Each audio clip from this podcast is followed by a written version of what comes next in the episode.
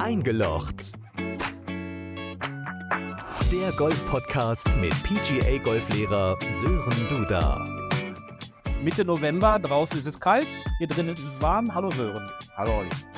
Ähm, ich habe es, glaube ich, schon mal irgendwann in einer unserer Folgen gesagt. Wir sind auf der Suche nach dem Sommerurlaub und äh, könnte mir da durchaus vorstellen, einen äh, zumindest so ein bisschen gesplittet Wandern und Golf zu machen. Golfreisen ist unser Thema, Ja. um es einfach abzukürzen. Wie wichtig und wie schön sind Golfreisen?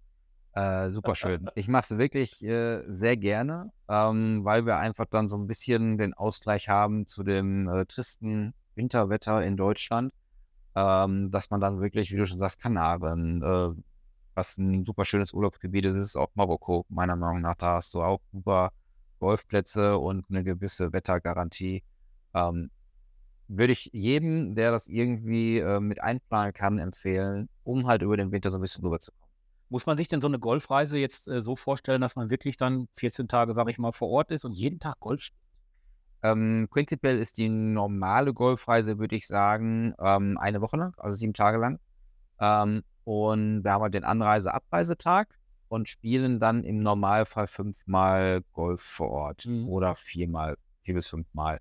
Ähm, heißt also, wir haben manchmal oder meistens eigentlich auch einen freien Tag noch in der Mitte, dass man jetzt wirklich nicht durchgehend spielt. Und du bist immer dabei. Also die, die du anbietest, Genau. da bist du immer Genau, dabei. Da bin ich immer dabei. Richtig. Die Ziele suchst du die mit aus? Ähm, ich würde fast sagen, die suche nur ich aus. Ah, okay, okay. Ähm, klar, also es gibt die eine oder andere Gruppe, die mit mir jetzt schon wirklich jedes Jahr äh, fährt, schon eine gewisse Zeit lang. Und da setzen wir uns dann wirklich zusammen, wenn wir die Gruppe eh schon haben und ähm, besprechen, was können wir als nächstes Ziel machen. Das ist jetzt von der Gruppe, die ich gerade rede. Ähm, ist es eigentlich schon so, dass wir uns da eigentlich aber gar nicht zusammensetzen müssen, Ja. weil wir, äh, oder die Gruppe möchte eigentlich immer gerne nach Spanien an den gleichen Ort. Ja, und ähm, weil die das Hotel super finden, die finden da den Platz super. Und ähm, wenn es irgendwie geht, würden wir dann immer da hinfahren. Bei so einer Golfreise, da muss ich ja erstmal Koffer packen, dann komme ich da an. Wie sieht der Alltag aus? Also generell muss man vor der Reise sich überlegen, ähm, möchte man überhaupt seine eigenen Golfschläger mitnehmen? Das ist eine häufig gestellte Frage, äh, wo die, die Leute, die zuerst eine oder erste Mal eine Golfreise bei mir machen, was ist mit Golfschlägern? Ich sage, ich würde immer empfehlen, die Golfschläger mitzunehmen. Ähm, ist natürlich mit ein bisschen Kosten verbunden, weil du das Golfgepäck ähm, bezahlen musst im Flugzeug. Schwergepäck, ne? Genau, richtig. Und dann ist es im Grunde genommen so, da wenn du dich entschieden hast, ich würde immer empfehlen, mitzunehmen, die Tasche, dass wir vor Ort sind. Wie gesagt, wir kommen an und haben dann äh, den Anreisetag, je nachdem, wann wir landen, den wir zusammen einfach ganz entspannt, ganz locker verbringen. Lecker Alles lecker essen oder mittags schon mal so ein bisschen am Strand, an die Bar, wie auch immer, was wir da vor Ort haben. Erster Tag ist im Grunde genommen dann so, oder die ganzen normalen Golftage werden, äh, würden so stattfinden, dass wir, ähm, bevor wir auf die Runde gehen, eine Trainingseinheit machen auf der Driving Range. Die Trainingseinheiten sind dann von mir dementsprechend so ein bisschen vorbereitet. Das heißt, ähm, wir werden jetzt nicht im Idealfall nur das Gleiche machen, sondern wir werden auch kurzes Spiel, langes Spiel, Putten, Abschlag, wie auch immer, mit den Drive, äh, Driver ähm, üben, dass wir alles mal so ein bisschen ähm, besprochen haben, weil es ist ja im Endeffekt eine Trainingsreise. Ich möchte ja, dass ihr nach Hause kommt und ähm, euren Schwung auch dementsprechend ein bisschen verbessert habt. Mhm. Nach dem Training gehen wir dann zusammen auf den Platz. In den meisten Fällen ist es erwünscht, dass ich mitspiele. Ähm, das heißt, ich werde die Gruppe so einteilen, dass jeder in der ganzen Woche mindestens einmal mit mir gespielt hat, idealerweise dann auch mehrfach mit mir gespielt hat. Das kommt immer ganz auf die Gruppengröße an. Ähm, das ist bei mir so, dass wir, oder generell meistens so, dass wir als Golflehrer immer sieben Teilnehmer haben müssen. Ähm, und nach oben ist halt keine Grenze. Ich sage für mich persönlich, dass ich maximal zehn Personen mitnehmen möchte, Mhm. weil ich einfach die Gruppe auch unter Kontrolle haben möchte. Ich möchte auch für Klar. jeden da sein können und ähm, dass sich da keiner ausgeschlossen fühlt. Und das kann, würde ich sagen, ab einer gewissen Größe ist es für eine Person schwieriger, das zu machen. Und deswegen sage ich, zehn Personen ist ähm, die maximale Anzahl. Genau, dann haben wir einen freien Tag innerhalb der Woche, meistens dann wirklich zur Mitte hin. Ähm, und dann geht es im Grunde genommen so weiter, dass wir dann, wenn wir einen Platz nur spielen, den einen Platz spielen. Ansonsten, wenn wir die Möglichkeit haben, in so einem sozusagen Resort sind, wo mehrere Plätze sind, dass wir dann auch die äh, unterschiedlichen Plätze spielen, also so ein bisschen mal abwechselnd. Golfplatz haben. Aber so sieht im Grunde genommen die Woche aus. Wir frühstücken morgens zusammen, wir gehen äh, abends zusammen Abendessen, sitzen dann, wer möchte, noch danach auch noch so ein bisschen im Hotel, in der Lobby, an der Bar ähm, und sprechen über Gott und die Welt und wie die Runde heute noch war. Genau. Das ist aber, der, der Tag ist durchgetaktet. Definitiv. Also ähm, es ist eine super schöne Reise, meiner Meinung nach, und höre ich jetzt auch immer wieder von den, von den Kunden und von den Spielern, die dabei sind. Ähm, aber ähm, es ist jetzt nicht unbedingt der Fall, dass da jetzt bis 11 Uhr Ausschlafen angesagt ist. Also das äh, Das ist kein Wellness. nicht unbedingt, ja, am freien Tag vielleicht. Da haben wir den einen oder anderen, der sich dann auch wirklich so ein bisschen die Wellnessbehandlung mal bucht.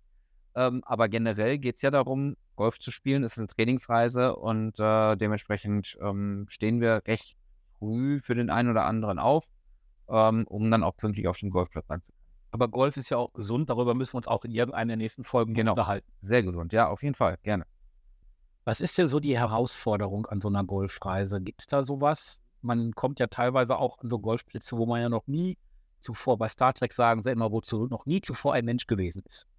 Also die Herausforderung ist, äh, meinst du jetzt für, für den Trainer oder für die Sowohl als auch. Sowohl als auch. ähm, was ja, ja, was schwierig ist auszusuchen, ähm, du hast ja in so einer Golfreise meistens oder häufig unterschiedliche Spielstärken dabei.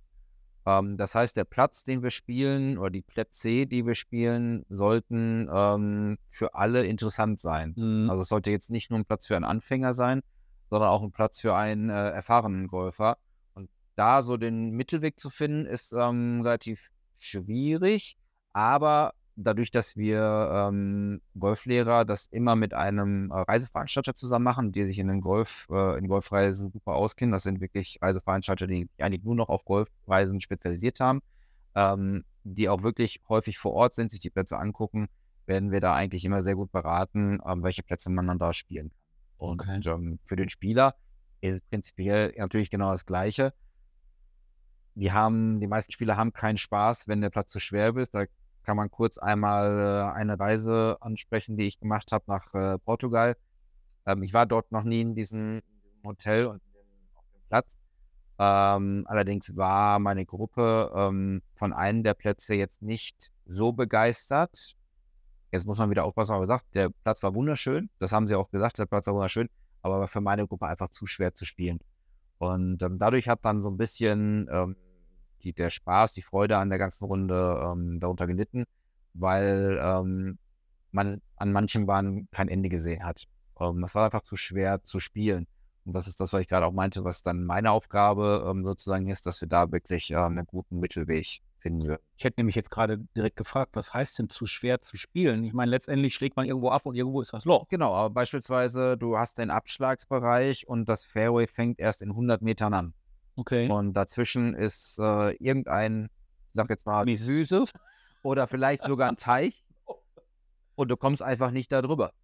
Ja, ähm, und verlierst dann da die, deine ganzen Bälle. Lake macht- Balls. Lake Balls, die wollen wieder zurück nach Hause.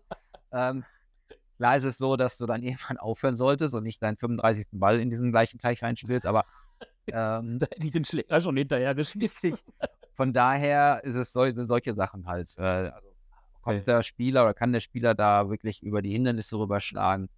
Ähm, da muss man so ein bisschen drauf achten. Und dann bist du natürlich als Motivator durchaus auch gefordert. Definitiv. Ist das schwer? Die Leute dann auf Auf so einer Reise, auf so einer Reise, wenn sonst eigentlich alles ringsrum ähm, wirklich in Ordnung ist, gibt ja mehrere Faktoren noch. Hotel, wenn das Hotelzimmer nicht gut ist, ähm, weil irgendwas passiert ist, keine Frage. Wenn das Wetter, Wetter ist ein ganz schlimmes, äh, ganz schlimmes Thema, wenn du eine Woche lang in Spanien oder in Portugal, wo eigentlich Sonne ist, wo du hinfährst, in die Sonne zu fliegen, nur Regen ist, boah, kann die Woche auch dann äh, lang werden. Oh, das glaube ich. Hatte ich jetzt toi toi toi noch nicht den Fall. Also es waren vielleicht mal der ein oder andere Regentag dabei, aber ansonsten eigentlich so, wie wir es geplant haben. Ähm, das sind solche Faktoren, wo du keinen Einfluss drauf nehmen kannst, aber die man immer berücksichtigen muss, dass man vielleicht noch eine Alternative hat. Was können wir machen, wenn es wirklich mal ein Tag ist, wo du gar nicht auf den Platz hat, äh, gehen kannst? Das hatten wir auch schon. Hm. Wo geht's nächste Mal hin? Weißt du es schon? Ähm, das nächste Mal geht es nach, äh, wieder nach Portugal. Ja. Äh, an die Agave in den Robinson Club. Ähm, von daher Ende Februar ist das der Fall. Ähm, da war ich auch noch nie, habe aber bis jetzt nur positive ähm, Sachen davon gehört. Und ja, ich freue mich auch wirklich sehr drauf. Dann wünsche ich dir jetzt schon mal einen schönen Urlaub, aber wir hören uns nächste Woche. Definitiv, ja. Danke dir. Danke auch.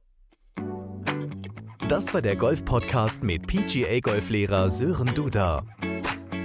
Du interessierst dich fürs Golfen? Egal ob Schnupperkurs, Einzelunterricht oder Platzreifekurs. www.sdgolf.de